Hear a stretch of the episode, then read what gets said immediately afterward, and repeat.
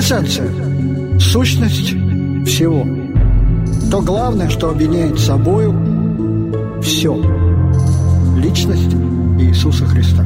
Иисуса Христа. Иисуса Христа.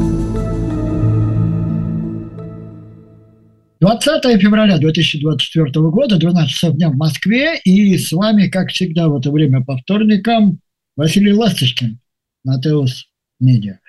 Мы продолжаем читать книгу пророка Исаии, и в этом чтении, в общем, э, подходим уже ближе к последней четверти вот всей этой серии передач. 66 глав э, этой удивительной э, книги пророка Исаии, из которых уже 47 мы прочитали, и 48-ю читаем сегодня.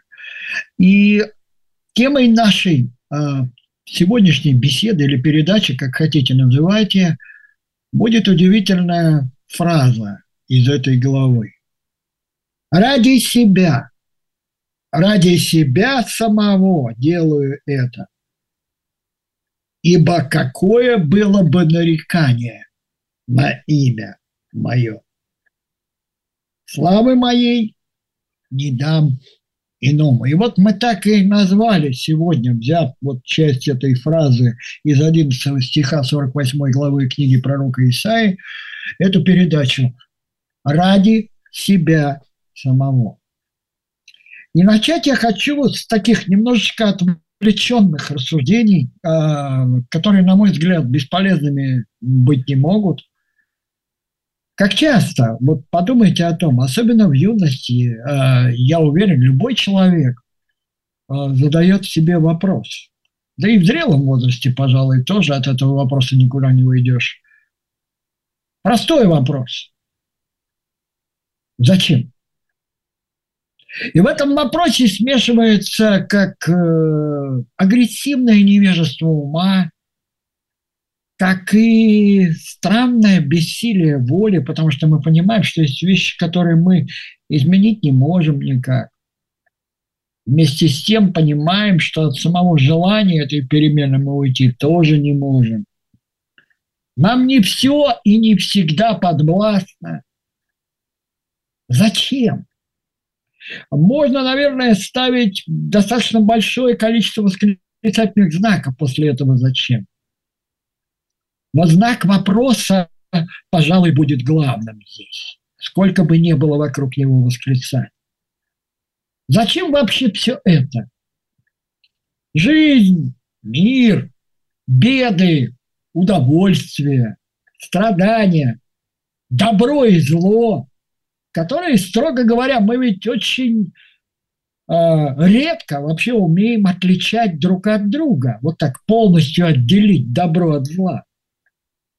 Зачем я здесь вообще? Этот вопрос э, меня в молодости очень мучил. Правда. И э, я думаю, многие от него пытаются убежать. В этом причина многих болезней. Бегство от правильных вопросов. Зачем я здесь и вообще откуда взялся? И тут вся штука в том, что простые объяснения вряд ли устраивают а, а сложные, ну, честно говоря, утомляют. Куча всяких философских систем, предположений, догадок, а, утопий и антиутопий в литературе. Наверное, этим объясняется и популярность романа «Мастер Маргарита», потому что это попытка ведь ответить на какие-то вопросы. И вот, а, вы знаете, я, конечно, понимаю сейчас это, если так выражаться, задним числом, да, что к желанию узнать ответ на этот роковой вопрос «зачем?» всегда примешивалось желание уйти от этого вопроса. И, разумеется, в этом вопросе, э, как и в разных вариантах ответов на этот вопрос, ответов, которые мы пытаемся получить, что называется, из первых рук, или ответов, которые мы получаем при помощи множества посредников, всегда присутствуют три вот этих страшных вещей, о которых мы говорим. Да? в человеке, в природе человека. Это наш природный эгоизм, Потому что мы не спрашиваем, зачем другой здесь находится. Мы спрашиваем, зачем я, я здесь, зачем, почему это со мной происходит. Природный эгоизм, сознательный эгоцентризм и опасная своеволие. Мы об этой триаде очень часто говорим и ее вспоминаем. И они необходимо очень помнить, тем более, что мы совсем недавно говорили о, об этом проклятом бремени самости. Почему я? Почему со мной это происходит? Или почему у меня вот это не получается? А, есть еще некое безликое «мы», но о «мы» мы говорить пока не будем. Давайте поговорим все-таки о «я». Потому что я подумал, а, готовясь к этой передаче, к чтению 48 главы книги пророка Исаии. Ответ на это странное, одновременно глубокое и поверхностное, а, болезненное и вместе с тем любопытное. Зачем? В этом вопросе в человеке как будто открывается или отражается, если лучше сказать, борьба двух противоположных стремлений. Потому что в человеке живет неусыпная тяга к жизни, и в нем же присутствует очевидная тяга к смерти. Я не буду подробно об этом останавливаться, но тем не менее, тем не менее, давайте обратимся все-таки к тексту 48 главы книги пророка Исаия, к самому началу. А Господь устами своего пророка обращается, к, я хочу это подчеркнуть, к своему народу.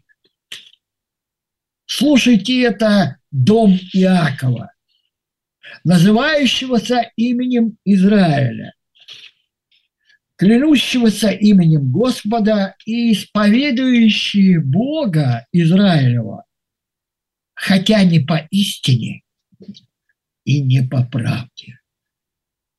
И здесь стоит, пожалуй, а, вернуться в далекое, в далекое, ну, даже для Исаи в то время, а для нас тем более прошлое. И вспомнить, как в книге «Бытие» в 32 главе описана эта удивительная перемена имени Иакова на Израиль. А Иаков, Иаков, внук Авраама, да, а, сам Мое имя означает обманщик. Человек, который пытался обмануть э, судьбу, начал он с того, что обманул брата, выманив у него это право на первородство в обмен на похлебку. А потом он пытался играть в эти игры с Лаваном, своим дядей. В общем, много он пытался. Но в итоге, оказавшись в жизненном тупике, у потока Явок, накануне встречи, пугающей встречи с братом, которого он обманул и от которого бежал. В эту ночь он боролся с Богом, и Бог дал ему другое имя. Вместо Иакова он стал называться Израилем. Вместо обманщика он стал тем, кто борется с Богом. Знаете, этому, вот этому эпизоду посвятил целое стихотворение немецкий поэт Рильке. Там такая фраза еще звучит.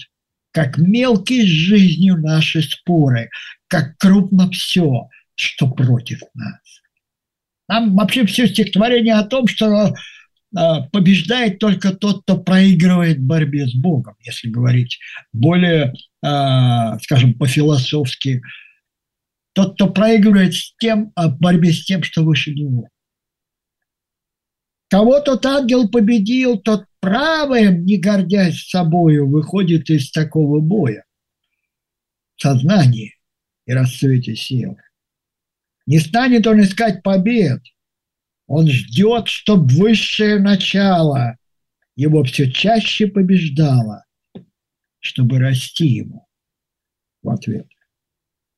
А, вообще говоря, это стихотворение в переводе Пастернака а, довольно известное, называется «Созерцание». И мне кажется, здесь кроется вот этот ответ, который вот так не сформулируешь в виде какой-то формулы на роковой вопрос. Зачем? Иаков пережил этот момент истины. Потому что когда Бог спросил, как тебе имя, ведь, понимаете, это значило, что это значило тогда, да и во многом сегодня, что значит дать имя или назвать себя, это значит определить свою внутреннюю сущность. И когда Иаков говорил, отвечал, он говорил, я обманщик, по сути дела, он исповедал свое имя. Иаков. И вот Господь, обращаясь устами пророка Исаия к своему народу, говорит, что ты, вы, люди, называющие себя именем Господа, исповедующие Бога того самого Израиля, которому имя-то дал Господь новое, вы исповедуете не по истине и не по правде, потому что вы э, не исходите из своих взаимоотношений с правдой и истиной, не в истине и не в как говорит восточный перевод. А, то есть, если вспомнить теперь Евангелие, Евангелие от Иоанна, в частности, восьмую главу, знаменитую главу, где а, мы читаем эту фразу, что познаете истину, истина сделает вас свободными, ведь это декларируется в ответ на слова фарисеев. Мы не были рабами никому и никогда. Оказывается, что люди могут верить, исповедать Бога, но наполнять эту веру своим собственным содержанием и смыслом. Я верю в Бога, потому что я правильный. Или я правильный, потому что я верю в Бога. Много, очень много игр э, фарисеи затевали вокруг вот этих отношений с Богом, которые э, предлагаются нам в Иисусе Христе. Вспомните молитву мытаря и фарисея в храме, где фарисей благодарит Бога за то, что он не такой, как вот тот человек, который стоит рядом. Эти люди, к которым обращается Бог устами пророка Исаия, считают себя жителями святого города. Они опираются на имя Бога, которого исповедуют, на имя Господа, повелителя сил, Саваофа. Но что это значит на самом деле, они не понимают. Или, что еще хуже, понимают неверно. А, и вот Господь говорит им, что то, что происходило раньше, прежде, Он объявлял задолго до того, как это произошло. Но делал внезапно. А, и возвещенное Богом всегда сбывалось. И у меня вопрос возник, а почему и зачем это вот внезапность, да, почему внезапно? А, хотя объявлено задолго. И ответ кроется, а, опять если возвращаться к тому, с чего начали, в человеческом упрямстве. Я знал, что ты упорен, ну, можно сказать, упрям, и что в шее твоей жилы железные, и лоб твой медный. Смотрите, как интересно. Вообще железные сухожилия и бронзовый лоб, как в некоторых переводах это обозначается, здесь стоит вернуться к тому, что вообще олицетворяют металлы в Писании. Иногда, да? Мы очень часто с вами с ними сталкиваемся. И это особенно, кстати, видно на примере огромного, огромной э, фигуры, которую Навуходоносор видел во сне. Помните, у нее голова из золота, потом грудь серебряная, потом чресла медные, потом ноги железные, а уже ступни железо смешанные с глиной. Так вот, все эти материалы, э, э, как носители каких-то качеств, олицетворяют нечто нематериальное. И железо э, – это довольно часто в Писании а, олицетворение жестокого и твердого. А, очень часто за железом прятались демонические силы. А, не буду я подробности вдаваться, но тем не менее. А, нечто демоническое плетено в волю человека. Железные колесницы, железное ложе, железные голени, да. Медь, в свою очередь, говорит о суде, о предубеждении и еще она блестит. И очень похожа на золото, но тем не менее не все то золото, что блестит. Она гораздо легче золота, хотя иногда блестит достаточно ярко. И еще одна вещь про медь. Она звучит. Вспоминаем медный кимвал да, ну вот колокол, если говорить, бубен медный, э, медные литавры, они очень громко звучат. Пустой звук стоит очень часто за этой медью. Вот почему а, у Израиля по повелению Господа трубы были не медные, а серебряные. Потому что там природа звука иная. Почему я все это говорю? К тому, что вот это упрямство э, воли и это э, поверхностное упорство ума, оно заводит человека в тупик. Чувство правоты не всегда совпадает с истинным положением вещей. Оно часто совпадает с чувством ожидания пользы для самого себя. Так выразился Владимир Дудинцев в своем знаменитом романе «Белая одежда», который я время от времени перечитываю. Это ведь роман о нас с вами, о том, как мы ищем истину, и еще о том, как мы узнаем, а чего же мы ищем на самом деле, пользы для себя или ответа на вопрос. Упрямство, вот это подлость человеческой природы, довольно сильная подлость. Вспомним Раскольникову, как он говорит в романе Достоевского, «подлец человек». И всякий, кто его подлецом называет, тоже подлец. И вот это упрямство, плетенное в волю человека, да? И вот эта предвзятость ума, когда человек э, не может познать истину в силу своей предубежденности. Вот фарисеи были уверены, что из Назарета ничего хорошего прийти не может, и не может прийти оттуда Мессия. Совершенно упуская из виду при этом, что родился Христос в Вифлееме, а не в Назарете. А, но им в голову не приходило идти так далеко. Зачем?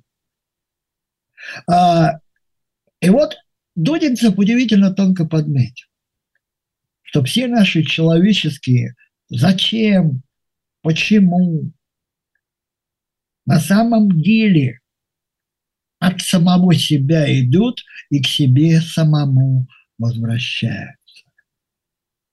И именно поэтому Господь, объявляя заранее, делал все внезапно. Почему? А чтобы человек не мог сказать, идол мой сделал это, и стукан мой, и изваянный мой повелел этому быть. То есть, э, если говорить совсем грубо, а, чтобы человек не имел возможности сказать, ну, я так и знал, да, я же об этом говорил. Я именно так и думал. Мы все время пытаемся подогнать наши зачем и почему каким-то готовым ответам, которых не существует или к ожидаемых результатам, которые мы считаем должны быть. Вот Иов, например, полагал, что если он не грешит, а если он праведный, да, с ним ничего плохого случаться не должно. А вот случилось. Еще как случилось. Потеря всех близких, проказа. И друзья, которые сидят и говорят ему о том, что он где-то что-то там тайно согрешил. Да, в общем, печально. Совсем не то, чего он ожидал. И тоже ведь Иов начинает спрашивать, зачем, почему. Но только у того вопроса природа иная. Он хочет понять, оправдаться не с точки зрения вины, а с точки зрения смысла. Почему это со мной происходит? А, и вот если вспомнить теперь вот этот вот э, железную шею и медный лоб, э, в Евангелии очень много примеров того. Вот вспомните, например, когда э, грешница, когда Иисус Христос в гостях у фарисея, вдруг ходит грешница и начинает ему обтирать, мыть ноги и обтирать их своими волосами. Какая мысль интересная приходит фарисею в голову. Ах, если бы он знал, какая это женщина прикасается к нему, не понимая, что уж он-то точно знал, кто к нему прикасается. То есть в сознании фарисеев вот это «зачем» звучало по-иному. Даже как по-иному оно звучало в сознании Иуда, который а, негодовал по поводу напрасной траты благовония, которыми, которым Мария а, помазала Христа к погребению, считая, что эти деньги надо было истратить на бедных. Но он так говорил, пишет Иоанн, потому что был вор. Видите, все наши зачем, почему, для чего, они как-то связаны.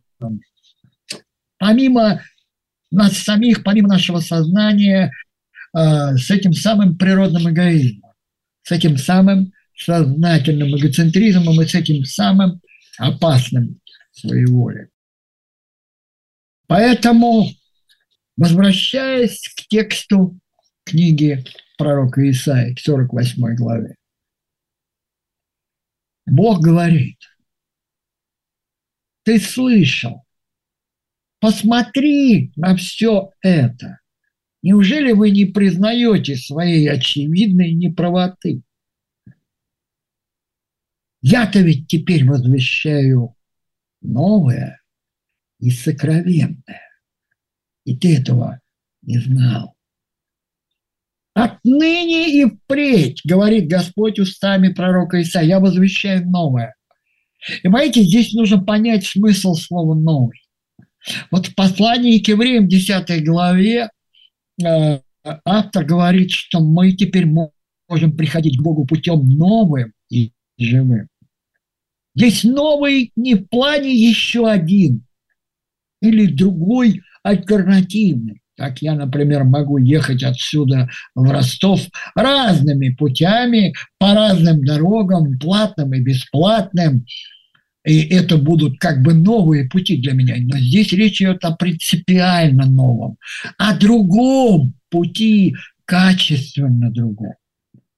То есть это, если представить себе, э, тогда это было немыслимо для сознания, конечно, человека. Э, люди, привыкшие ездить на лошадях, и вдруг говорят, вообще вы можете долететь до Иерусалима на самолете. Вот о какой новизне речь идет. И вот этот новый путь, новое и сокровенное, то, что тщательно скрывалось, э, хранилось, оберегалось, этот путь, о нем теперь будет говорить пророк Исаия. Мы увидим это и в страданиях Христа, а, и в этом удивительном снятии покрова с тайны этой личности, которое происходило еще до того, как Христос пришел в этот мир. Оно произошло ныне, а не задолго и не за день. А ты не слыхал о том, и все это делается, чтобы ты не сказал. А я знал это. Нет, никому и никогда не дано предугадать. И вот э, сейчас, не раньше, я объявляю то, о чем ты никогда не слышал, говорит э, Господь э, устами пророка Исаия к своему народу. Теперь, вызванное пророческим словом из непостижимости, из неизвестной непостижимости. Приходит к нам откровение. Откровение, о котором никто не может сказать, я так и знал. Я это предусмотрел. Вы знаете, вот точно так же, ну, в каком-то смысле, конечно, а, приходит это откровение к Иову после этого совершенно потрясающего монолога Бога, который обращается к Иову с вопросами. Ты вот это знал, ты вот это видел, ты это понимаешь? Семь, больше 70 вопросов задает Бог Иову, и он не может на них ответить. И посмотрите, каков финал. Не может Иов сказать, я так и знал. Нет. Ты не слышал и не знал об этом. Ухо твое не было прежде открыто.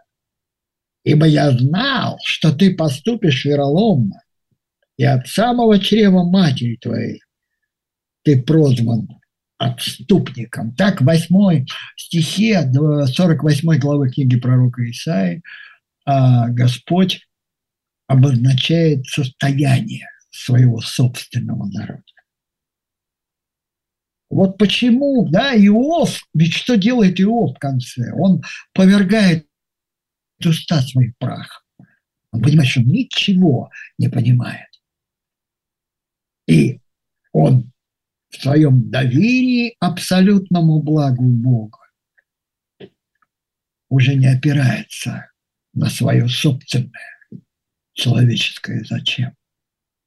И давайте честно скажем, мы часто спрашиваем себя, зачем страдать, зачем терпеть, зачем, зачем, зачем, зачем.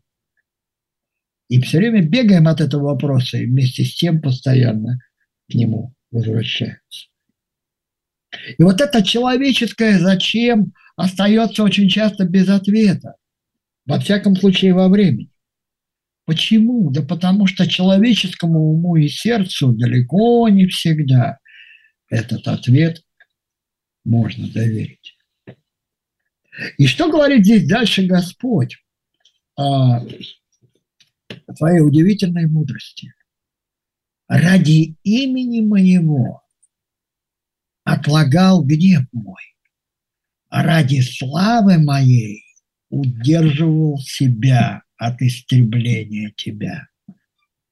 Вот я расплавил тебя, но не как серебро, испытал тебя в, горли, в горниле страдания. Ради себя, ради себя самого делаю это. Ибо какое было бы нарекание на имя мое? Славы моей не дам никому корни этого зачем а, очень глубоко, они лежат в вечности. Бог отвечает человеку, человеку, которого он создал. А, и, а, понимаете, ведь выглядит это так. Я вспоминаю почему-то удивительную повесть Пиноккио. Там же постоянно Джипета, который сделал деревянного мальчика, он все спрашивает, он, ругаясь на него, он говорит, ах, какой негодник, ах, там хулиган. Он говорит, каждый раз он останавливается и говорит, ну ведь я же его сделал. И вот здесь ситуация очень похожа. Бог-то ведь создал человека. А человек, созданный свободой, свободным этой свободой злоупотребил хотя был-то всего один запрет. И вот в этом знании Бог заранее, даруя человеку свободу, предвидя все его будущие страдания, потому что все страдания наши от того, что мы поступаем как хотим. Во всяком случае, большинство.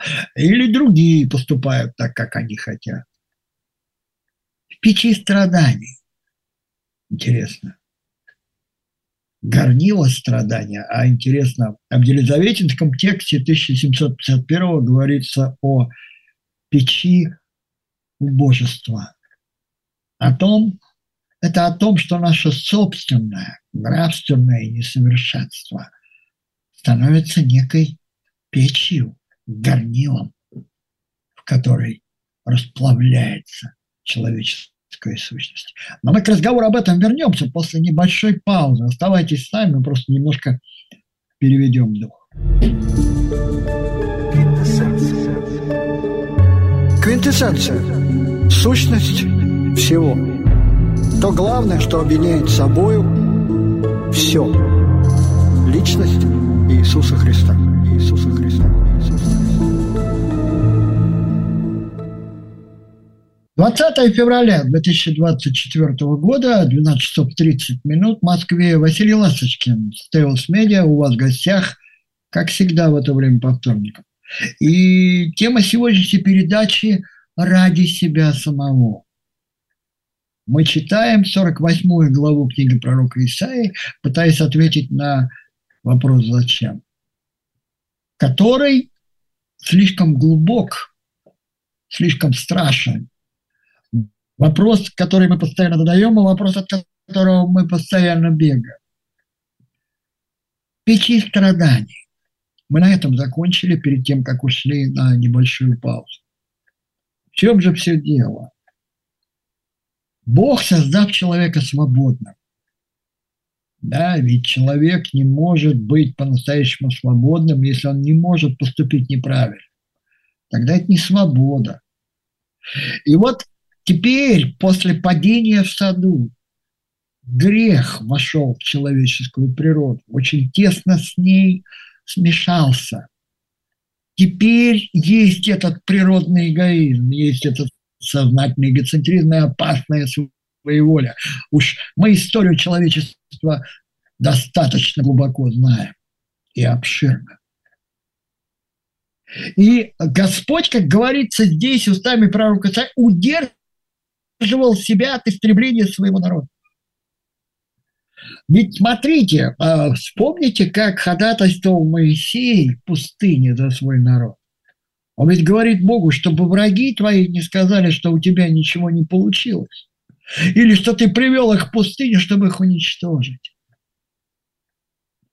То есть нет, Господь ради себя самого не стал истреблять свой народ. Хотя был момент, когда в молитве он говорил Моисею, если вы вспомните книгу Исхода, опять-таки, «Э, выйди, я сейчас другой народ произведу, а и от тебя, Моисей, а этих я уничтожу. И Моисей падает на колени и говорит, да не будет этого.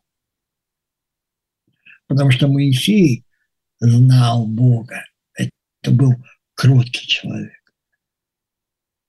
Вот эта печь бедности, печь убожества, если говорить строго, печь осознания собственного нравственного несовершенства. Вот это горнило страданий человека. А, опять возвращаясь к Раскольникову, не могу забыть этой фразы «подлец человек», и всякий, кто его подлецом называет, тоже подлец. Печь бедности, печь нищеты, печь убожества, печь страдания, угнетения и скорби, как следствие э, падения человека, его нравственного несовершенства. И смотрите, э, опять возвращаясь к Моисею, как он ходатайствует за Израиль, за свой народ. Не погуби, чтобы не подумали, что ты вывел их для того, чтобы погубить. Человек э, через свое, опять-таки, человеческое зачем да, очень часто обвиняет Бога в жестокости а, по отношению к человечеству или безразличии. В общем, а, или в слабости.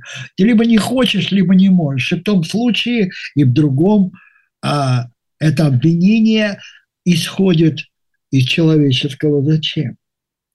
На самом деле ответ на все наши зачем и почему не в нас. Дело, как говорил автор одного из романов, не в нас самих.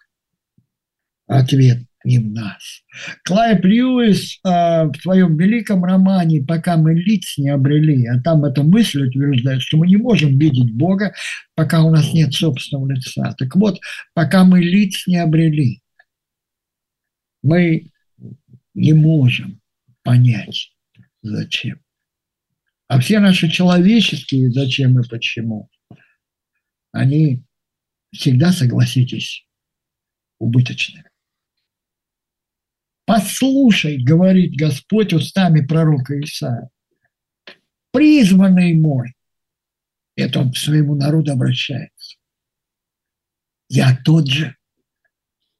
Я первый и последний. Давайте чуть-чуть в будущее перенесемся. Всего на пару тысяч лет. Даже меньше. На остров Патмос. И увидим апостола Иоанна, который падает на колени перед тем, кто говорит, я есть первый и последний. Я альфа и омега, начало и конец. И Господь говорит своему народу, это я начал, я создал тебя, и я доведу до конца все, что я начинаю. Я тебя искуплю, и я тебя спасу. Моя рука основала землю, и моя десница распростерла небеса. И они служат мне и откликаются на мой зов. То есть все изначально служит той цели и тому смыслу, которые утверждены Богом, а не тем, чем что ищет человек от этой жизни. Вспомните э, слова апостола Павла которым я время от времени грею свое сердце. Если мы в этой только жизни надеемся на Христа, то мы несчастнее всех человеков. Речь идет о вечной перспективе. Ни много, ни мало, а вечной. И Бог, как говорил Боэций, победил зло, исключив его из вечности. Теперь надо это зло исключить из человека. Спасти человека от того зла, который живет в нем собой. И вот почему этот призыв на зов Бога, э, э, на этот призыв, на этот зов Бога э, устами пророка Исаии Господь призывает откликнуться. Я их призову, и они станут все вместе. Соберитесь, слушайте. Господь возлюбил его. Это он говорит уже о Кире, помазаннике Бога. Господь его привел, и путь его будет благоуспешен. Это тот самый Кир, который издаст указ о восстановлении храма в Иерусалиме. Но ведь речь идет и о куда более далекой перспективе. Приступите, послушайте самого начала Господь говорил не тайно. Возьмите знаменитое протоевангелие, Бытие, 3 глава, 15-16 стихи, где Господь предрекает судьбу Адама и предрекает судьбу змея. Семя будет от Евы.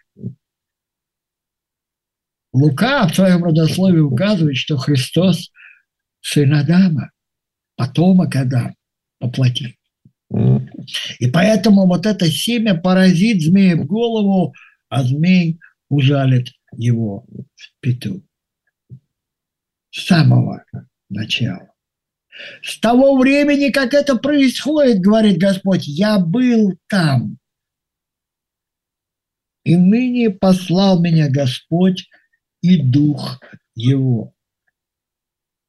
Исма, Исаия настолько захвачен вот этим присутствием Бога, так же, как и Иоанн был на острове Патмос этим присутствием захвачен. Это как э, ведь сказано в книге притчи, что светильник Господень Дух человеческий. Это 20 глава книги притчи, 27 стих. Представьте себе фитиль и масло. И вдруг кто-то этот фитиль зажигает. Человек, охваченный пламенем духа. Это ведь вдохновение особенного рода. Вдохновение, которое восстанавливает нашу связь с источником, с причиной нашего личного бытия. И вот почему так важно понять для нас с вами, живущих во времени, что Господь и только Он может научить человека полезному, причем полезному в абсолютном смысле этого слова. Вопреки человеческим зачем и почему, несмотря на человеческую предубежденность, несмотря на упрямство человеческой воли. Это благодать, друзья мои, благодать. Это Он ведет нас по пути, который мы должны пройти. И не нами этот путь придуман, и самостоятельно этот путь пройти никто не в состоянии. И у каждого этот путь, для каждого он особенный, и между тем он общий для всех. О, если бы мы были внимательны к тому, что Господь заповедовал. Это, знаете, такая вот человеческое желание. О, если бы все люди слышали Бога. О, если бы. Тогда потомки праведников были бы как морской песок. И имя Израиля не изгладился, не изгладилось бы. Ведь о чем речь идет? На это, в этот момент исторический Израиль стоит на пороге уничтожения, истребления. Уже израильское северное царство пало, а скоро иудейское падет, иудеи будут рассеяны, растворены почти в окружающих народах. И только Бог восстановит эту нацию. И вот почему этот опережающий все, даже будущее рассеяние зов. Выходите из Вавилона, бегите от халдеев, пленники мира, заложники временной философии и земной науки. Распространяйте весть об искуплении Иакова. Потому что наш Господь – это тот Господь, который иссекает воду из камня, так что в пустыне льются воды. И человеческая душа, опустошенная бесконечными зачем и почему, восхищается непостижимым до конца смыслом. Ведь в конце концов ответами на все наши зачем и почему становимся в определенном смысле мы сами – человек – это вопрос, на который он отвечает сам. Своей жизнью, своим поступком, своим верой, своей верой или своим неверием. Вы знаете, как удивительно действительно сказано. А, Честертон, по-моему, это обозначил очень любопытно, что очень а, легко ответить на вопрос, почему я не верю. Гораздо труднее иногда ответить на вопрос, почему или зачем я верю. И декларируется устами пророка Исаии одна очень важная вещь. Нечестным нет мира. Нечестивым мира нет. Даже если они, как им кажется, нашли ответы на все свои вопросы, на все свои зачем и почему мира у них не будет никогда. В конце концов, они узнают, зачем, только пользы от этого знания уже не будет. И это знание их никогда не удовлетворит. И вот почему для меня сегодня, и на этом вот я ближе подходя к концу этой передачи, наверное, невероятно актуальными являются слова апостола Павла. Со страхом и трепетом совершаете свое спасение, потому что Бог производит в вас и хотение, и действия по своему благоволению. Кто говорит, этого не может быть? Конечно, наш разум – это тот разум, который всегда гордился и гордится тем, что может руководительствовать нами в самых трудных жизненных случаях. Разум, который убедил нас, что он расширяет наш бедный и жалкий опыт. Это так вот выразился Лев Шестов, наш русский философ, в своей работе «Власть ключей». А, понимаете, мы думаем, наверное, самое трудное, и, наверное, вот этот вопрос, зачем он об этом свидетельствует, самое трудное – это объяснить себя самого и себе самому. И вы знаете, наверное, э, Бог через все Писание, через всю историю человека тоже пытается объяснить себя самого. И поэтому все беды, испытания, посылаемые нам Богом, это не просто, знаете, барьеры качества, как говорят, для того, чтобы человек, э, скажем так, ну, иначе говоря, это не дрессировка внешнего человека. Это воспитание человека внутреннего. В горниле собственного нравственного несовершенства. И Господь знает, как нам нужны страдания, в которых вот эта поверхностная уверенность в своем понимании э, вянет и гибнет. Ведь мы так сильно, настойчиво убеждаем себя в том, что будем счастливы, если получим то, чего хотим. Это совсем не так. Или что мы будем счастливы, если с нами не случится того, чего мы не хотим, чтобы с нами случалось. Вот вспомните, с чего начинается этот долгий разговор Иова с Богом. То, чего я боялся, то со мной и произошло. И вот здесь а, в заключении хочется нам всем пожелать опоры на Бога, который делает все ради себя самого. И не потому, что мы такие плохие, или из-за того, что мы такие хорошие. Ради себя самого, потому что Он нас создал. Он нас искупил. И Он нас оправдал в Иисусе Христе. И у нас есть вечное будущее. На это стоит опираться.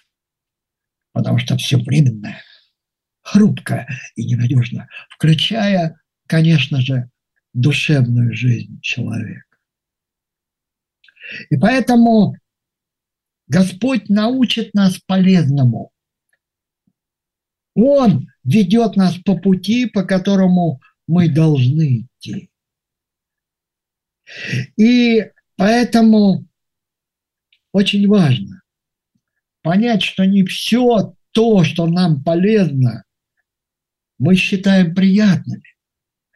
Лекарства иногда бывают горькими. И наоборот, не все то, что мы считаем приятным, для нас полезно. Яд может быть очень сладким. Честертон удивительно сказал, не обманывайтесь, яды убивают даже тогда, когда они входят в моду. Я думаю, действительно, как важно услышать и понять внутри себя этот призыв, как важно проиграть в своем споре с великим, высоким и совершенным, с тем, кто выше нас. Эти победы делают нас выше, а не ниже, как нам кажется. Полезное бывает неприятным, приятный обман скрывает ловко, и правды обнажение неопрятно, и ложь одета в модные обновы. Все время в новом облике, яркая, она убеждает нас в том, что наша цель быть счастливыми в этой жизни. Это неправда. У человека есть душа. И эта бессмертная душа обладает бесконечной ценностью. И вот почему гибель этой души, потеря этой души, трагедия мирового масштаба. Христос сравнивает гибель души, одной души, с гибелью целого мира. И вот почему я всем нам в конце этой передачи пожелаю мужества, терпения и мудрости. Как сказано в Писании, претерпевший до конца спасется. Спасибо вам за внимание. До следующего вторника. Всего доброго. До свидания.